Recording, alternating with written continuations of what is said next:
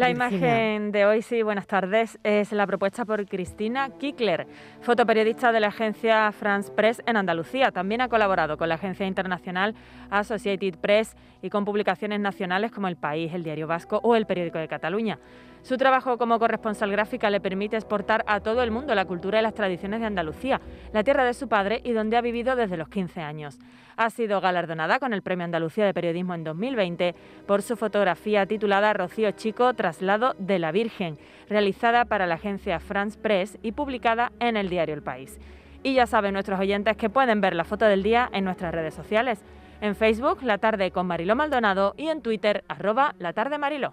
La foto del día que elijo es una imagen que publica El País hoy 24 de noviembre de 2021. En la imagen podemos ver decenas de personas juntas en una estación de tren en Alemania, entrando y saliendo de un vagón para ser transportadas.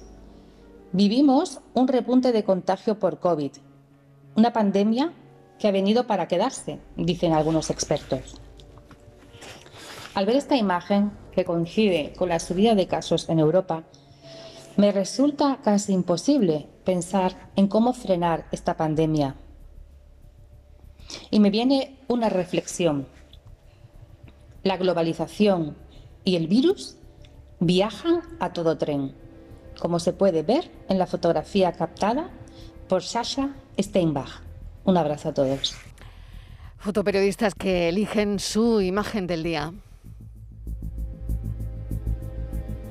La tarde de Canal Sur Radio con Mariló Maldonado. También en nuestra app y en canalsur.es.